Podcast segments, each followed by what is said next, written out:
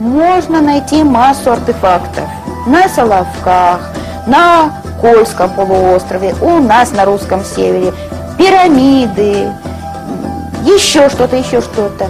И сказать, вот вам, пожалуйста, атланты, титаны, гиперборейцы, на что любой здравомыслящий человек нам скажет, а вы-то какое отношение к ним имеете? И только когда мы в народной традиции имеем в орнаментике, в лексике, в географических названиях,